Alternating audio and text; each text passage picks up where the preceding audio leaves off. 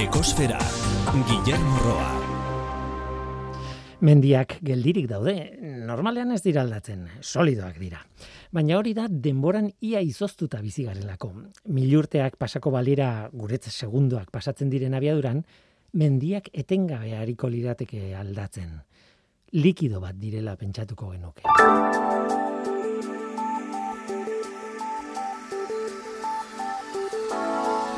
Txinak eta Nepalek Everest mendiaren altuera ofizial berria aurkeztu dute. Neurri ofiziala orain, sortzi mila, sortzi da berrogeita sortzi metro eta laurogeita sei zentimetro dira.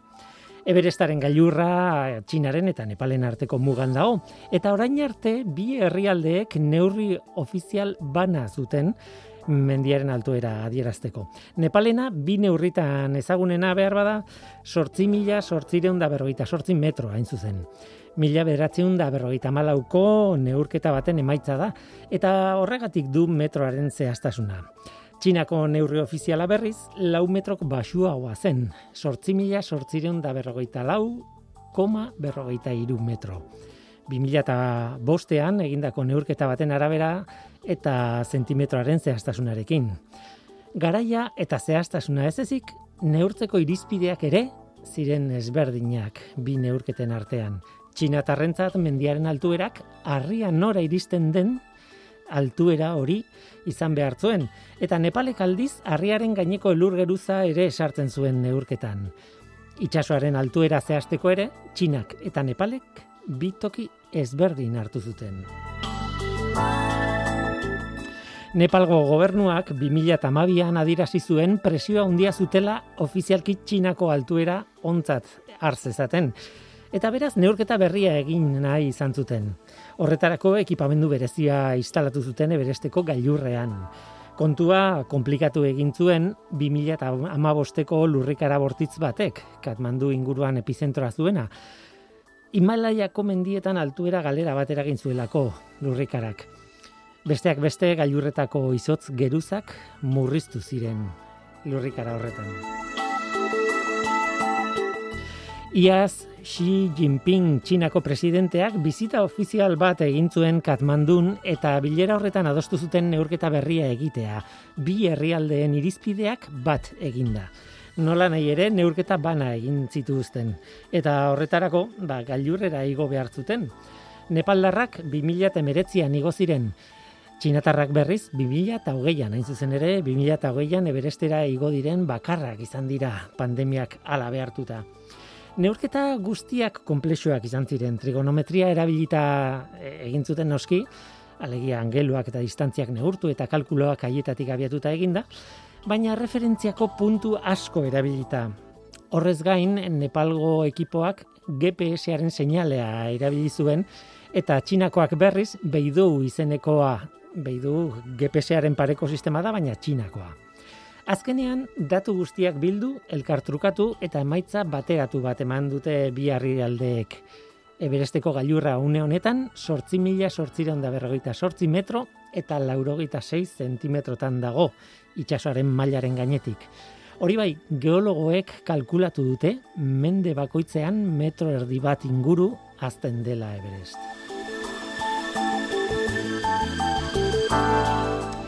Albiste orokorretara itzulita, asteleneko datua da, lurraren CO2 maila lareunda mairu koma ppm-koa da, mauna loa sumendiaren behatokian neurtua.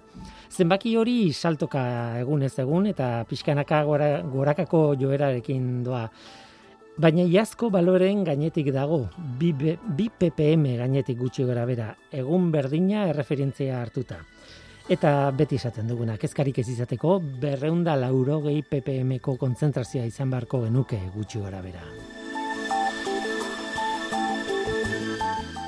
Tira, baltzenekien munduan gutxi gora bera mila eta bosteun milioi auto daudela.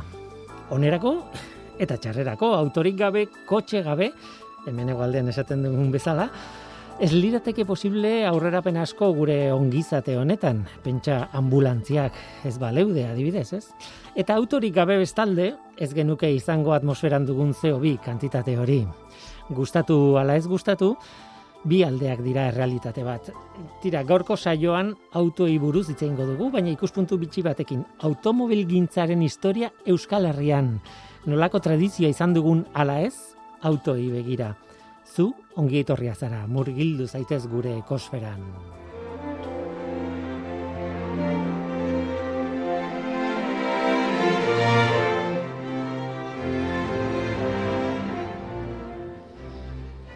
Nola nahi, ere, automobil gintzaren euskal tradiziari heldu baino lehen, autoi, trafikoari begiratu behar diogu, pandemiarekin eta klima aldaketarekin e, e, bueno, begia jarrita horrietan. Etengabe ari gara atzera begira martxoa eta pirila gogoratzen, ez? Orduan izan zen pandemiaren une harrigarriena, konfinamendua etorri zitzaigun, gogorra segurenik ez genuen espero horrelako egoera bat bizitzea, eta bapatean, etxean ginen, inguruari begira, zer egin behar genuen jakin gabe, ez? Egoera berriari inter, irtenbideak asmatzen, batetik, eta bestetik gure bapateko konfinamendu horrek nolako ondoriak zituen begiratzen, harrituta neurri batean. Besteak beste ekologiaren begietatik begiratu genion egoera berriari konfinamenduan trafiko asko murriztu zen, bai karreterakoa, bai zerukoa. Kaleak utxik egon ziren denbora luzez, animalia batzuk sartu ziren hainbat iritako kaletan gogoratzen dituzu irudiak, ezta? Hiru hilabete baino gutxiagoan ibilgailuen eta hegazkinen zirkulazioa gutxitu egin zen. Argi eta garbi zeo biren isurketa batzuk eten egin ziren gure autoena adibidez eta hegazkin askorena logikoa da pentsatzea horrek ondorio bat izango zukela klima aldaketan. Bai eta ez. Bai isurketak murriztu genituen konfinamenduan, trafikoa eta oro garraioa pixka bat eten egintzelako. Baina ez, geldialdi horrek ez zuen ni efekturik izan klima aldaketan. Oazen zenbakitara eta horretarako eta egoeraren balorazioa egiteko BC iru zentrora jo genuen eh, klima aldaketaren ikerketa saruratzen den zentroa hemen Euskadi. Euskadin. Bertan, Mikel González adituarekin hitz genuen. Con las estimaciones que hay hechas hasta la fecha, Orain arteko kalkulen arabera CO2 emisioak inoiz baino gehiago murriztuko dira orten, euneko bost eta euneko zortzi artean maila globalean. Oso murrizketa handia. Eh, Hala ere, klima aldaketaren arazoa amarka askoko kontua da, ia eun urtekoa. Por lo tanto, este efecto Beraz, aurtengo murrizketaren eragin positiboa ia auteman ezina izango da. Va a ser casi imperceptible. 2008an CO2 emisioen euneko sortzi murriztuko dira gehienez. Esaten zuen Mikel Egez, euneko bost eta sortzien artean. Ikuspuntu batetik ez da zenbaki txikia, beak esaten zuen ez, inoiz ez dugu izan euneko sortziko eten bat isurketetan. Gainera hori da 2008 urte osoari dagokion zenbakia, baina konfinamenduaren hilabeteai begiratuta are aipagarriagoa da. Garraioaren isurketen murrizketek eta ez aiek bakarrik baizik eta industriaren eta energiaren arloetan izandakoekin batera hartuta, bataz beste euneko hogeita seiko murrizketak izan ziren herrialde bakoitzean, Nature aldizkarian maiatzean argitaratutako azterketa baten arabera. Hori da izan dugun zenbakirik handiena zoritxarrez ez da oso ondia. Buelta bat eman diezaiokegu zenbakiari, emisioetan euneko hogeita seiko murrizketak esan nahi du zenbakiari buelta manda, oiko zeo bi emisioen euneko irurogeita malaua jarraitu genuela izurtzen. Eun urte eta gehiagoko isurketak egin ondoren, ba, iru hilabetez erritmoa jetxi dugu laurden bat, gutxi gara bera eta gero maiatzetik aurrera berriz ere igo dira isurketak. Beraz, etena ez da oso globalean, modu globalean ikusita ez da oso ondia izan. Horregatik, 2008an orokorrean euneko sortzia bakarrik murriztu dugu, ez? Tira, datu horiekin geratu nintzen grabagailua jaso behar nuen eta beze irutik alde egin behar nuen orientzun eta gero. Baina Mikel Gonzálezek esan zidan mezuaren alde baikorrari ere begiratu beharko geniokela mugikortasun murrizketek ere eragin positiboa izan dezakete. Berriz ere piztu nuen grabagailua. es verdad que en el caso de la Egia da, krisi klimatikoaren kasuan ikasi dugu beste modu batera bizi gaitezkeela. Adibidez, mugikortasunaren gaia, telelanaren gaia, en la medida en que esto nos ayude a Horrek aldatzen laguntzen badigu, eh, baliteke etorkizunean CO2 emisioak murriztea. Aldaketa horiek oso garrantzitsuak direlako. Ezin dugu orain arte bezala jarraitu. Eh, seguir como hasta ahora, ¿no? Y a la vez eh, es muy importante Eta aldi berean oso garrantzitsua da Europan banatu diren berreskuratze laguntzak historiako handienak direnak energia alternatibo berriztagarri eta garbietara bideratzea. Renovables, energías limpias. Hori da, beste iruko Mikel González adituak esantziguna eta arrazoia du. Alde baikorrari begiratu behar diogula, ez bakarrik eh, zenbaki, bueno, lehen aipatu ditugun zenbaki txiki horiei, ez? Aukera bat dugu oraingoan eta asko ez bada zerbait ikasiko dugu. Hala espero dut behintzat.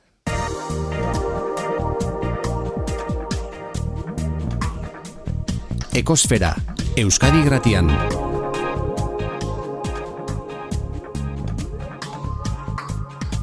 Ekosfera. Javier Oskoz, kaixo ongitorri. Kaixo, eskerik asko bai.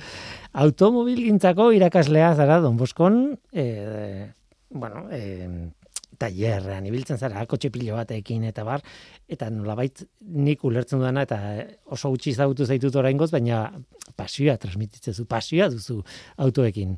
Be, aspaldi da nik gainera, ez? Bai, bai, suerti hori dakat. suerti hori dakat, niretzako autoak eta motoak eta lasterketak eta horietako gauzak eh, niretzako afizioa dire, eta segunda zen momentutan ere, ba, nire lana ere bihurtu izan dire. Eh, eta hori hori normalian, ba, bueno, ikaslekin aitzeakoan ere importantia da, zere, bueno, motibatzeko mm, gaitasun hori hartzen dugu, ez? Bai. Niretzako hori erresa da ikaslekin motibatzeko bintzat. Ez dakit, taller batean zorion txasean, baina iaia ziur. Ba, bueno, askotan ikasle izate, tallerrien ez dakit, baina igual desguazien bai, hain bai, hain bai, hor bai, jo, erki biziko nintzala, eh? lana gogorra da, baina ikustia hor materiala nola sartzen da, eta batekin da bestiakin ze gauzak egin laizken, hor, hor askotan pentsatu izan duet, eh? lana gogorra bai, ba, afizio bezala, ondo, lana bezala, ja, ez horren eta, eh, esan nin behar da, eh, bueno, asko, nik uste dutzuk eta biogitzein dugula honi buruz, baina eh, ingurumenari buruzko programa batean, ekosfera, eh, energiari buruzko programa batean, eh, bueno, ematen du behartuta gaudela auto elektriko buruz hitz egitera, ze gaurko egungo bueno, gaina nagusia edo, ez?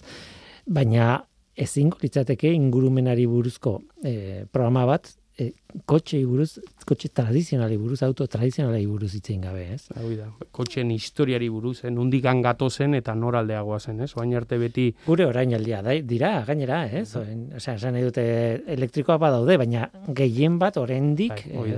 Hoi da, momentu, ematen du, pixkana, pixkana hibridoak eta elektrikoak hasi direla, portzentaian ez da izketetan, ez da izketetan e, jotzen, baino, oain digan ere, jendia, fedea, konfiantza, aurreko kotxe oitan daga. Hmm. Bai, eta segunda zeineri entzuten diogu, ba, bueno, pues batzuek oain digan ere, esatue lehengokuak obiagoa direla, beste hau etorkizunekoak obiagok izango direla, hoi ja, pues, bueno, pa guztu los colores. Ba, gu egokitu beharko dugu, ere, bai, ez, eh, ez dakit.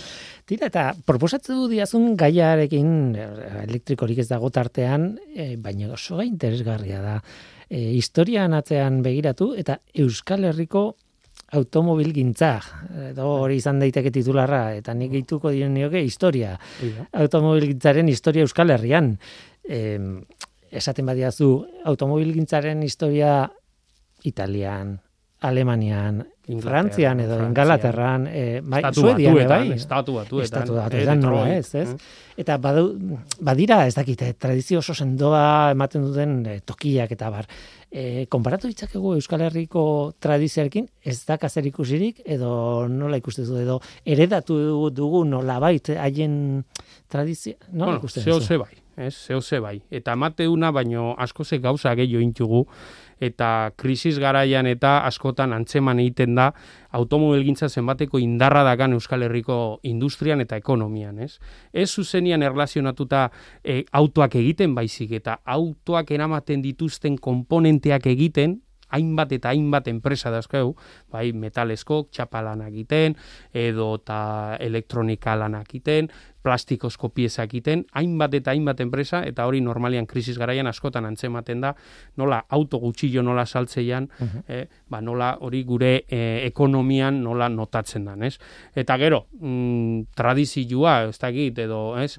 E, pues, egia esan da, akaso segurazki, segun Euskal Herriko segunda zetokitan, autobusekin, asko ze tradizio handia izango, eh? Uh -huh. Trena egine, bai. Trena bai, bai. bai, baina, bueno, bere garaien, gaia pixko prestatzen hasi nintzanean, pentsatu, bueno, aurrena, zentratu gaitezen autoetaz, zeren autobusei eta trenei buruz, eta zergatik ganez, eh? zenbateko tradizio ondu da eh, gure eibarren motoekin, motoekin moto bai. eta txirrindekin, ez? Bai. Ez? e, tradizio asko ondu da, nola e, e, industria moldatu berri izun duzun, bere garaian, eta... Nik adibidez, e, hori esaten duzula, ez? Orbeakoekin edo, bueno, reportajeak egin izan ditut eta hola, eta bere kontatuta, orbearen jatorria, armak eta, bueno, bene, berez, e, zera, e, metalaren estru, tu, tubuen estruzioa eta horrelako gauzak itez dituzten. Konturatu ziren, tuak sobran zituztela, eta zein dugu, zein dugu, ba, bueno, ez, diversifikazio hori esateana, gaur egun esatean hori, ba, bere garaien orain dela, ja, eun urte, ja, bere garaian ja, ibarraldi hortan jasi ziren hori. Bai, eta, claro, hori da, horren ondorioz, armetatik, e, umen e, karroetara basa, adibidez, bizikletak egitera, nola ez, orbea, ez, ta, bai. motorrak, e, Motorra. e, esan idute, herri industrial batean bizi gara eta material horrekin hasizkero sekulako industria zabaltzen da, ez? Bai, bai. Ta, baina esan bezala, e, bueno, esan genuen, bueno, zentratu gaitez. Zentratuko gara e, autoetan. Auto, bestela ez du bukatuko. Ja, hori da, tradizioa zitzein behar baldin badugu itxaso duntzi gintza, ba, ba zer esanik ez, bueno, ez? Baina hori da, hori. hori da, irdiaro. Romatar garaikoa, hori da. Illa, illa.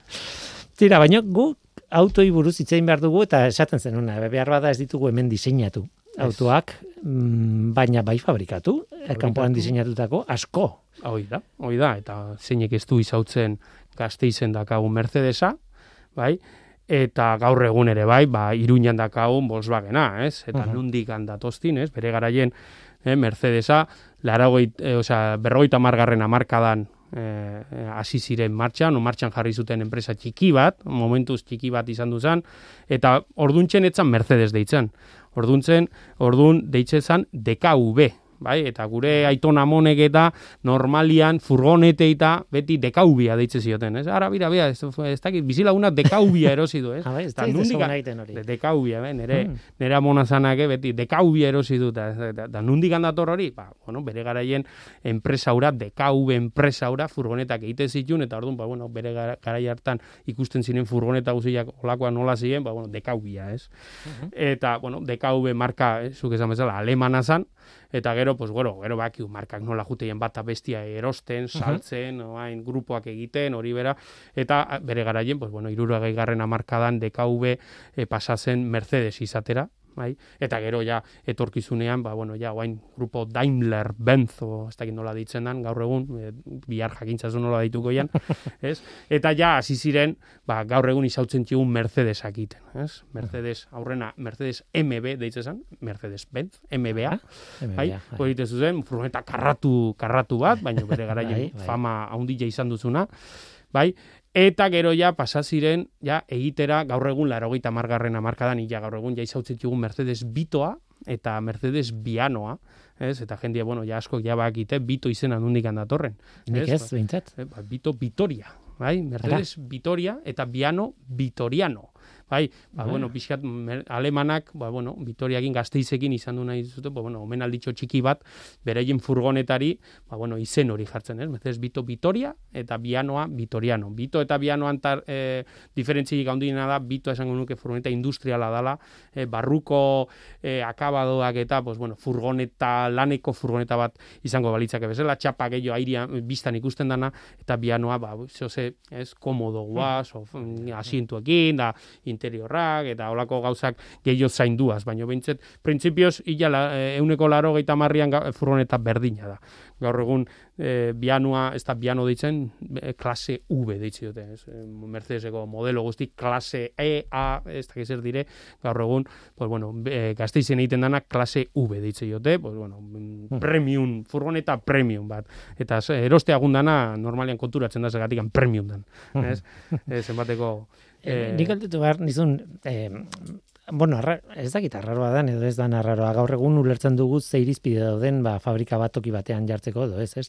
Esatezu DKV jatorrizko fabrika hori alemana, eh, marka bera alemana zen, eh, zergatik erabakitzen duten adibidez gazteiz bezalako toki batean jartzea. Pentsatzen dut inguru industrial batean bizi garela eta horrek egiten du. Eta azkenean luzera begira egia da kapitalismo sistema batean bizi garela eta beti izango da arrazoia dirua kontua. Baina claro, iruditzen zait gaur egungo uh, irizpide diruaren irizpidea dela garai batekoa ez dakit oker nagoen. Ez, bueno, bai, a, azken, normalian gure inguruan egondu diren enpresa hauek, enpresa txiki bat bezala hasi dira, eta gero esan bezala beste enpresa batzuek erosten jundira, ez? Eta azkenian, esatezu, alemanak nola, nola bukatu dute gazteizen edo iruñan, ezke bere garaien jatorrian, etziren alemanako, enpresa alemana, etzan, enpresa euskalduna zan, euskaldunez, e, euskaldunak sortu zutena, eta gero, pues, bueno, enpresa aleman bat etorri zan, eta erosi intzien ez? Eta gero, bueno, gaur egun ja argita garbi eta bere garaien ere bai. Esaten dugu berrogeita margarren amarka da, irurogei garren amarka da, momentu hortan, pues, bueno, e, diktadura baten bizi ginen, e, noski hemen pues, e, behar asko zeon, eta jendian soldata bajua zan, beraz, autoan fabrikazioan kostia asko geiste zan bai? Gaur egun askotan gu esaten dugu, pues hori China nola egiten zuen kotxeak bai. edo zen gauza, pues bere garaien Espainia pues olakoa san, ez? Eta Euskal Herria, pues bueno, esan beharra dago ere oso ondo konektauta da hola, bai? Bai, bai trenez, bai errepidez, bai itsasontziz, gero kotxe horiek fabrikatzen dianiane beste hainbat lekuta esportatzeko oso leku honean daude. Ez? Eta hori ez du maten, baina gu, gu hor e, Don Boskon e, errenterian gaude, errenteria pasaiako badian gaude, eta handikan e, eskolatikan erki ikusten jugu handauden kanpak, eta handana kotxez betia oten da. Lez ondoko zea horretan, ez? Bai, bai, bai, eta han ikusten dire, ba, hori, justo, elandabenen gazteizen egiten diren furgonetak, eta gero Espainiako beste hainbat puntotan egiten diren autoiek, trenez horrean nola etortzeien, eta barkuz munduko beste hainbat lekuta nola eramaten joen. Orduan, kokapena ere Euskal Herrikoa oso ona zan hortako. Bai. Eh, azkenean estrategia, bai, izan daiteke beti diruari begiratu daiteke, baina estrategia begiratzeko, ba, bai, e, geografia adibidez. Kokapena ere, e, bai, kokapena importante da. Em, gazteizkoa, Mercedesekoa, da nolabait fabrika handi horietako bat gaur egun, bai.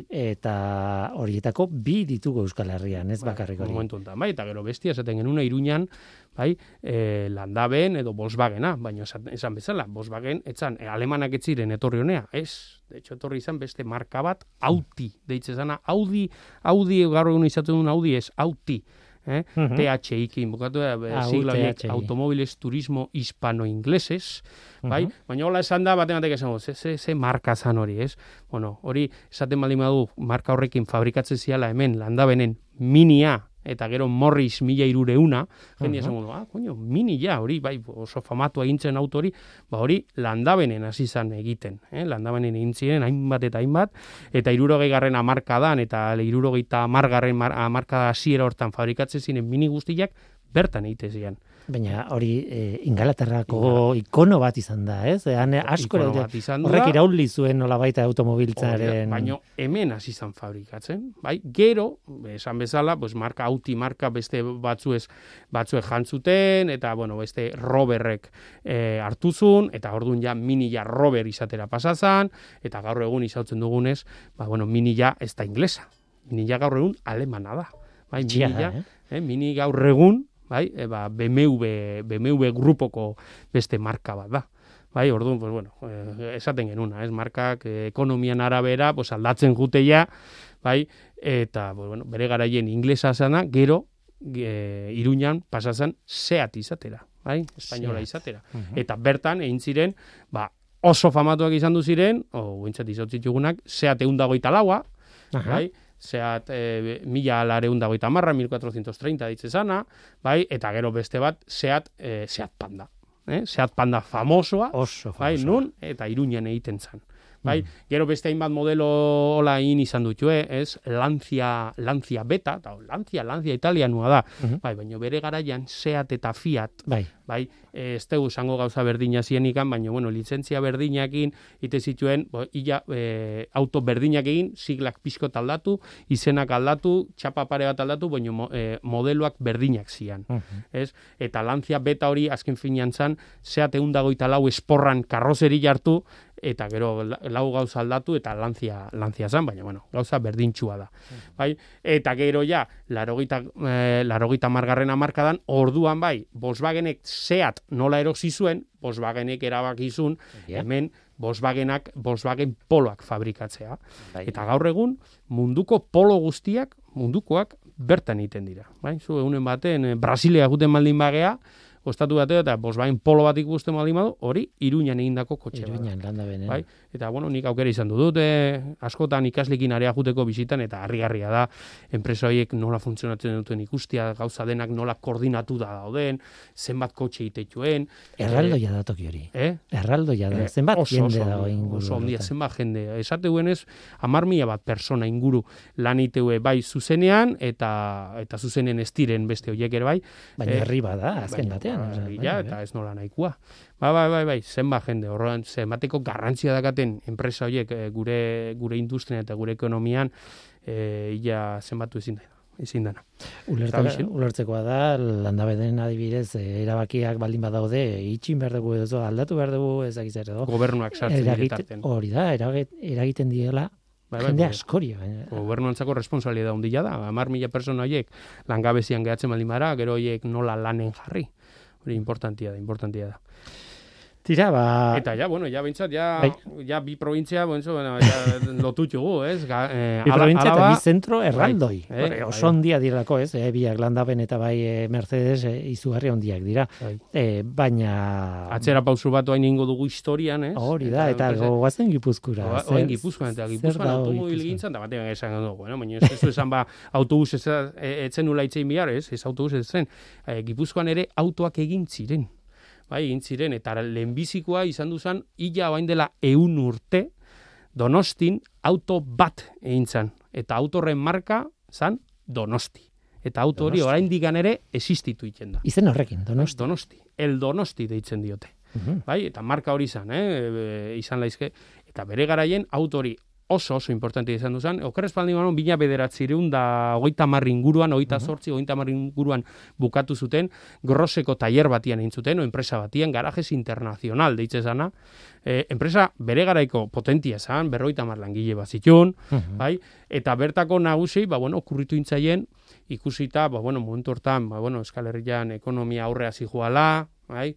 Gerra aurretiko urte horiek bai. ziren, bastante ondo, bai, eta orduan ikusi zuten hor, ba, bueno, irten bide bat egon, egon, zitekeela, bai, eta autoak fabrikatzera, oza, intentzi horrekin hasi zian, ez? Eta gainera ikusi zuten, ba, ba bueno, hainbat eta hainbat e, gobernante munduko gobernante ikusi zuten autoa, eta ikusi zuten autoa, bere garaien oso, esango nuke, luxusko kotxe basala, bai, -huh. luxuzkoa, konparatuta, ba, gara hartan zauden kotxiekin, baina, bueno, irudiak eta jendiak ikusten mali batu, bere garaien luxu handiko kotxia zan, bai, lau mila zentimetro kubikoko motor bat zakan, eun zaldi, eh, gara hartako bai, eun zaldi, bai, eta eun dagoita mar kilometro orduko abiadura hartzeko kapaza zan, eta kotxe hori martxan egon du zan. Gero, gerra zan, bueno, e, jendia bakizu, ez? Ba, nik erosiko nizkizuke egun, egin zeske oso hogei, ez dakiz baina jendia inoiz etzan atrebitu hori, bueno, martxan jartzen, ja, respaldo, gobernuen respaldua ere ez zuten aurkitu, bai? Eta orduan kotxe hori bertan gehatu zen, eta saldu intzuten. Eta, bueno, esango nuke desagertu intzala. Eta gero, ja, gerra garaian, e, hor leyenda desente dago kotxe horrekin. Esateuenez donosti nola deitzen zan eta bueno euskal gauza guztiak nola suntzitzeko intentzioak nola etorri ziren ba kotxe hori esateuenez desmontatu intzuten piezas pieza eta iskutatu intzuten mm bai eta gero ja e, esan genezake gerra garaia pasa zanean bate batek berriz hartu eta montatu intzula eta iskutu neukizula bai eta gaur egun gaur egun, e, Santelmo Museoan dago kotxe hori, edo egon du da, noizian behin atera iteu espoziziotako, baina egon izan du da Santelmo Museoan, eta bertan ikusi daiteke e, kotxe horren, bueno, historia, eta kotxe horren, pues, bueno, bere garaiko, pentsatu inbar da, eh? Torni, bai, bai. torniotik azken torniora, bertan donosti egindako auto bazala, eta esan, eta esaten dugu bezala, eh? bere garaian, ez nola nahiko kotxea, baizik eta luxo hondiko kotxe bat zan. Maila hondikoa, eh, kontatu duzun historia, desmontatzearena, eta gerra pasatzeko, eta gero berri zen montatzerena oso antzekoa dauka adibidez e, e, dos caballosak, ez? Bai. Citroenen e, bizaldi bigarren mundu gerra, claro. Eta ez da ez da harritzekoa gara hartan e, bueno, egiten zian lorpen handiak eta lor, ingenieritzako lorpen handia direlako, ba, gorde nahi izatea eta ez erortzea beste batzuen eskutan. Oida. Baina kuriosa da, horri buruz ere itzengo dugu egunen bai. batean, ez? beste marga askotako, bai. bueno, kotxe auto ikonikoak baude. Bai. Guazen bueltatzera Gipuzkoara, ez baita bai bukatu. bukatu eta eh, beste e, historia. De, detaile kurioso bat. Gipuzkoan ere Lamborghiniak egite zian. Tamaten ze traktoriak, ez, traktoriak ez. Lamborghini autoak, nun eta ba bueno asko izautzen dugun irizar enpresa hortan uh -huh. ba, irizar enpresa ba 80garren hamarkadan ba bueno bere krisisare izan duzun eta Lamborghini etorri izan eta esan intzion bere e, modelo baten karrozeria bertan egiteko eta bertan egin zan. Azken finean autobusekin egiten duten lan berdina, baina auto batekin itea.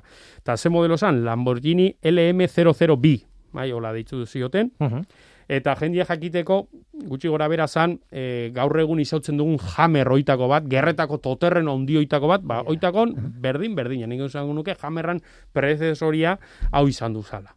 Bai, etzun arraska hasta illa bate izan, e, irureun bat e, e, auto intzituzten, e, gerretako auto bat sortu zuten azken finean, basakon bere kaleko kotxia, baina gerretako modeloare bertan zeon, txapa ondilago lodilagoakin, antibalasakin, eta kainoiak eta jartzeko metraietak eta jartzeko soportiekin, eta hori guzila, baina arrakasta ondilik etzun izan, batez ere garestia zalako, eta gasolina erretzeo bentzu nola ikaragarri. Osea, erretze mentzun, esate zuten, oita mar litro azpitikan etzagola, eramati.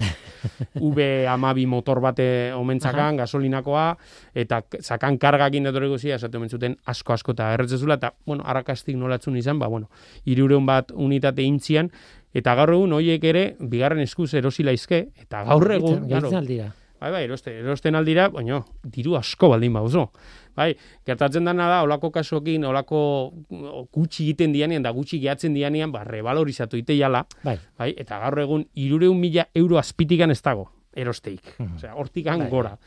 Bai. Bildumetako aleak dira, bai. bereziak, eta ja ez dira bentago autoak. Eh, baina, hori, kar, e, txasisa eta motorra eta hori guzia Italian montatzen zioten, baina goiko, esango nuke, karrozeria, habitakuloa, hemen gipuzkoan irizarren ormaiztegin egiten zen, ormaiztegu txapisterian mhm. egiten zuten. Tira, ba, horrekin gipuzkoari begira da bat bota diogu, eta navarrari buruz eta arabari buruz ere itzin dugu, baina bizkaia hor daukagu. Ba, Bizkaian ere, ba aldao, e, automobil gentzako e, historiarik. Ba, ba, historia, historia badago, eta irurogein garrena marka dan, bai, hor, Hanglas marka, bai, marka bat bazen, alemana, horire, eta hemen modelo bat egiteari hasi zioten nun eta mungian, eh? mungiako herria, mungiako industrialdean, hor enpresa bat sortu zuten, o montatu zuten, eta bentan e, gogo mobil deitze zian autoak fabrikatzen hasi zian, eta ez gutxi, eh? irur mila, lau mila inguru fabrikatu zituzten, hainbat, bueno, modelo odo serie desberdinetan, eta kotxe hauek ziren, azken finean, nahi zuten azan, 600 famosuan, o, o, arrakastatxuaren kompetentzia izan nahi zuten auto txikiak, edo beste e, izeta deitze zan beste ura, bai, bai. Eh? Eh, atea aurreak atea aurreak volantia pues horren bi modelo berdintzu zazkaten eta oiken kompetentzia izan nahi zuten eta oik mungian hasi ziren fabrikatzen. Gero gertatu zana da Hanglas enpresa hori ja kiebrara juntzala eta enpresa bertan itxi bar zutela baino ikusi dugunez ba bueno Bizkaian ere badu bere historia eh? Uh automobilgintzan e, bere osotasunean beintzat ez? E, auto auto oso bat e, montatzen gero bakiu hemen Euskal Herrian hainbat eta hainbat enpresa bat jugula autoetako komponenteak sortzen dituztena. Bai, hori gabe. Baina, uh marka bezala, modelo bat bezala, hor dazkau. Eta azkenik gatuko litzazke, bueno, gero ere, Bizkaian, bate batek esango du, jo, haizuk, e, zera, zamudioko teknalian da, han ere egin izan dutxu, eta nik ikusi izan dutxu talbistek, bueno, egin izan dutxu, prototipo batzu, egin izan dutxu, normalian prototipo futuristak edo teknologia oso berriakin, hidrogenoakin funtzionatzen duenak, pila hidrogenoakin, eta solarrak eta horrelako, horrelako pare bat modelo intue, eta funtzionatzen dutenak, baina autoiek nik dakitela behintzat kalean ez dire ibili, kale normalean homolagazoiek ez dute jaso, bai? Eta orduan ez daude matrikulatuk, baino behintzat egin modelo bezala, egin indie, e, okrespanago bat dinakar deitzen da, eta bestia HB car, eh, hidrogenoekin funtzionatzen zuen autok, eta e, bueno, ja, HB car horrek guztu, ja, amabostu urte batzu egin txala, eh? E, baina bueno, bertan hor daude, egin dire, mm. eta bertako e, ikerkuntzarekin indako autoak dira. Hori da, argi dago ikerkuntza fase bat bai, egon behar duela, prototipoak sortu behar dilala, ez nahi nahi ez e, salt, bueno, e, markaturatzeko zuzenean, baizik eta bueno, e, ikasteko, nola egin, eta zer izan daiteken bueno, e, eraginkor. Hor, e, bukatu dugu lau probintziatatik pasagara, baina Euskal Herria ez da hor bukatzen, eta, eta bueno, nik e, egia esan e, ideiek ez daukat historia honi buruz, eta automobil gintzaren oso datu gutxi nekizkin, baina zuk planteatzen zen idan, eta iparraldean zer, iparraldea hor, hor dago, ez, e, badakigu, egoaldea oso industrializatuta dagoela, iparraldea ezain beste. Oso gutxi. Orduan, e, behar bada horren ondorioz, e, historia erabat ezberdina da, ez? iparraldean nik dakitela behintzat, e, ez da e, autorik sortu, e, autorik sortu, ez, eta askotan matemateko labrometan, osea, esate zuen, iparralde nik izautzeten gauzi famatuena da, baionan zeon Ferrari konzesionari, ba. Euskal Herrian bai. zeon bakarra, eh, askotan, eh, iparraldera jute ginean, edo doni bai. salde hartzen genuen hor rotonda baten, han ikuste zan, bai. Ferrari konzesionaria, eta hoi besterik ez da, eh, Bilbo handila da, baina Ferrari konzesionarik etzakaten. eta, bueno, baionako ere, tamales ere kendu zuten, hasi que autoi gustatzen zaizkigu nahi, pues, bueno, ja hori ere kendu indiute. Baina iparralde egia esan da, pues, bueno, eh, beste zerbitzuetara eh, bideratuta dagoen industria, bueno, ekonomia badakate, ez, eta ez dakateko eh, olako industria potenteik, ez, e, industria, hortako auto bat fabrikatzeko industria oso potentea da, eta, bueno, Frantziaren realitatea beste bada, eh, centralista bai. edo esan genezake, ez, eta iparralden, ba, gila san, ba, aria pasatzen egenean, argi eta garbi ikusten dira desberdintasuna, ez, herri txikiak, industrialde gutxi, bai, eta ikusten diren enpresak, bai, dire, bueno, sal, sal, gauzak saltzeko, zerbitzuk, eta olako gauzak. Ta, Beraz, tradiziorik ez. Tradiziorik ez. Eta, bueno, ba, ala da, eta ala da, ez. E, nik ez dakitena da, bueno, e, beti automobil gintzarekin gertatzen dena da, e, pasioa duzuenok, e, benetako pasioa duzu, eta e, behar bada norbaitek esan dugu, falta da kontatzeko ezagizero, falta da... seguro, seguro, eh? Mila gauza daude, eta adibidez gara sartu, lehen esaten zenuna, ez? Osai, osagaietan badaude e, osagai pilo bat, karrozeriak ez dakiz zer, edo motorrak berak, ez? Amortiguadoreak. Motorrak berak, e, claro, aipatu ditugu beste ibilgailu batzuen motorrak hor, eta konexio bat izate dute, beti ezberdinak izaten dira, barku edo tren baten motorrak edo, baina e, konexio bat badago eta jakintza bat dagoen tokian. Ba, nola baiteko konexio ere teknologikoa egin daiteke. Baina hori etzen gure helburua gaur, sartzea horretan. Historia guztia eta eh, ze auto fabrikatu dian da. E, hori da, ez geneuzkan... Eta gero, bueno, detalle kuriosua, ez? Zen finean, Lamborghini eta, ez? Donosti auto hori, da gaina bain digan bizi dena. Hor bai, dago, bai. ikus gai. Eta egia da, adibez, e, nik entzun da beti hemen e, Gipuzkoako iparreki alde honetan, autokarrerak izaten zirela eta zirkuito handi bat ah, e, gaur egun karretean normal zirkuito bat esan nahi dute ikusi edo bizi izan ez ditudan tradizio batzuk ere izan dira bertan eta, eta hori dena da noski automobilgintzaren historiaren ondoriotako bat ez nola baita eta gero guztun baten ere kontatu genezake, eh? bere garaien gure eskolan Don Boskon sortu zen karreretako monoplaza bat, laro gehi garren amarkadan bai, sortu zena, kezka, deitze zen, autora, kezka, bai, eta ondo jarrita zeon, eh? porque autoa fabrikatzeko hainbat eta hainbat gauza pentsatu behar eta hainbat eta hainbat kezka eramaten txugu era, bueltaka, han bueltaka pentsatuz, eta autorreri e, izen hori jarri zioten, bere garaien nere irakasle izan dutako bat bideratuzun proiektura, eta nire lankide izan du diren batzuk ere bertan egon ziren ikasle bezala, eta, bueno, eta garaiko txea, lendakari jasana bertan ere autorren inaugurazioan egon du zan, eta, bueno, baina, bueno, bada, hor historia kontatzeko ere, kezka, kezka auto horrena, eta, bueno, urare, baina, esan, esan, lehen osan deten bezala, urare e, karretako auto bat zan, kalen etzan ibili, hori bakarrik zirkuitotan ibili zan. Formula, Formula 1 mouko auto bat zan, asko ze, xumeagoa, bai, baina bertan, e, Madein Euskadi esango du. Diseinatu eta fabrikatutakoa. Bai, Tira, ba, baditugu gaiak eh, aurrerantzean lasa hitz egitekoak eta eta posten ez horregatik automobilgintzak euki behar duelako toki bat hemen ekosoeran. Javi Eskoz, eskerrik asko. Bai, zuei.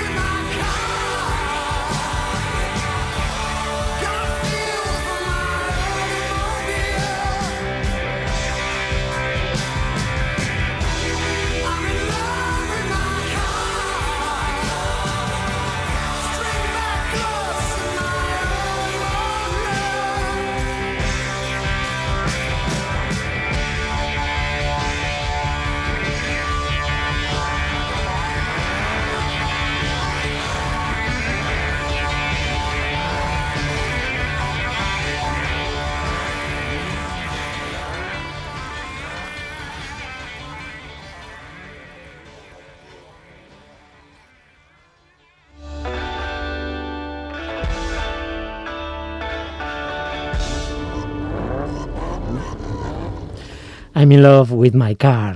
Kotxearekin maite minduta nago.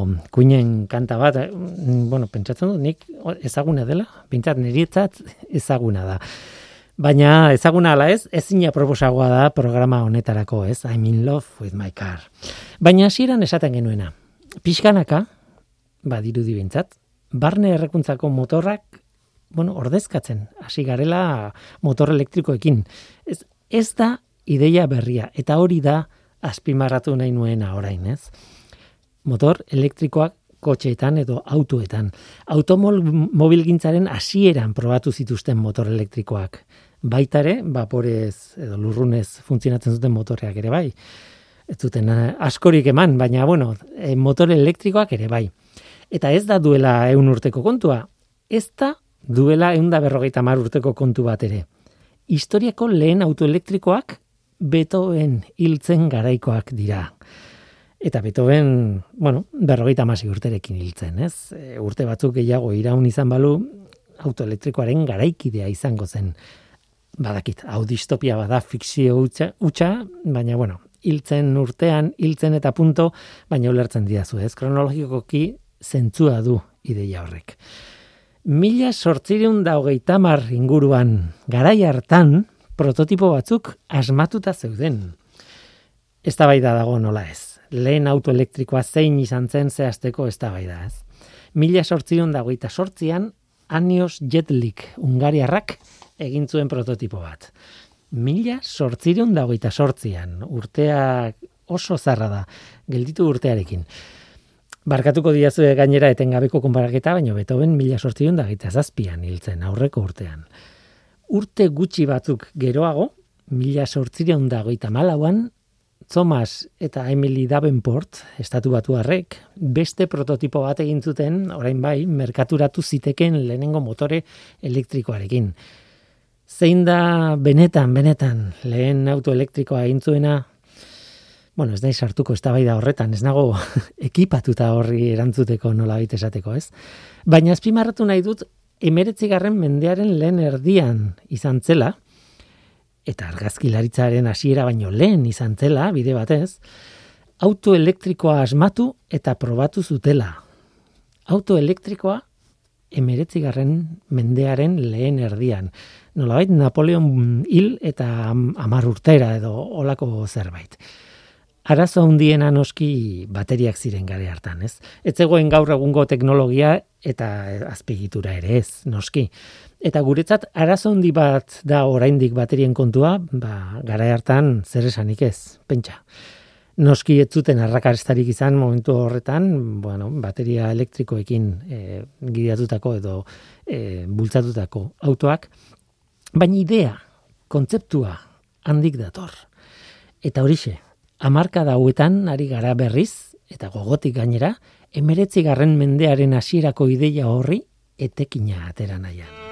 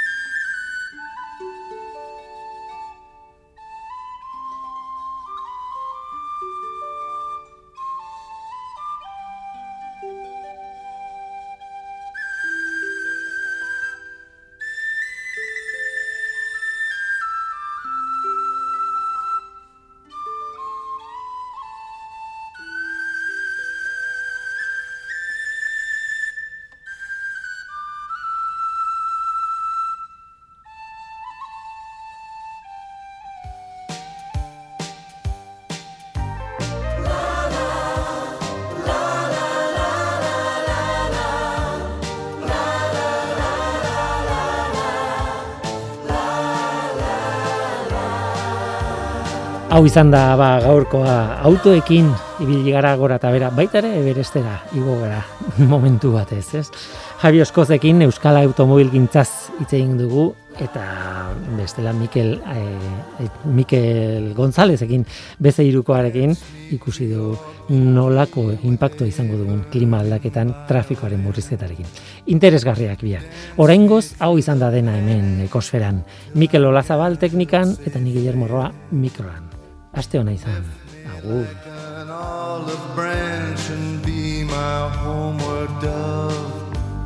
Dance me to the end of love. Dance me to the end of love. Oh, let me see your beauty when the witnesses are gone. Let me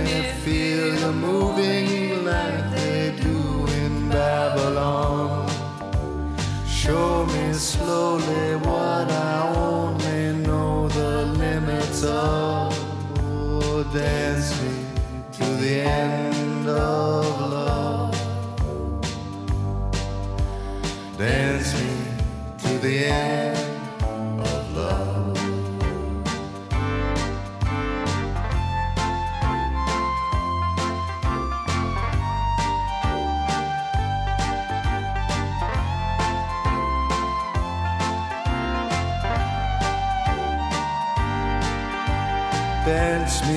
The wedding now, dance me on and on. Dance me very tenderly and dance me very long. We're both of us beneath our love, we're both of us above. Dance me to the end of love. Dance me to the end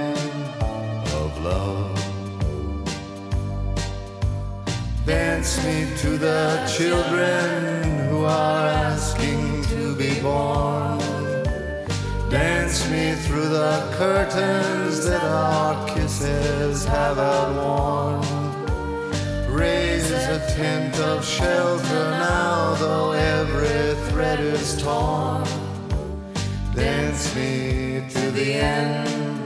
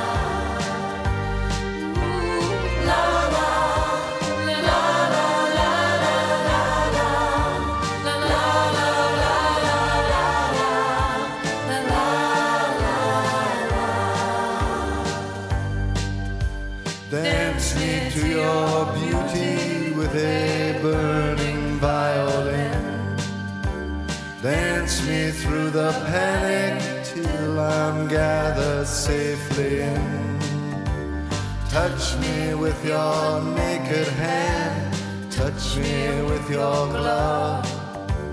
Dance me to the end of